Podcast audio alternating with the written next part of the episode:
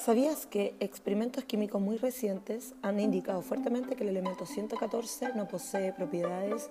ECA-plomo y parece comportarse como el primer elemento superpesado que presenta propiedades similares a los gases nobles debido a efectos relativistas?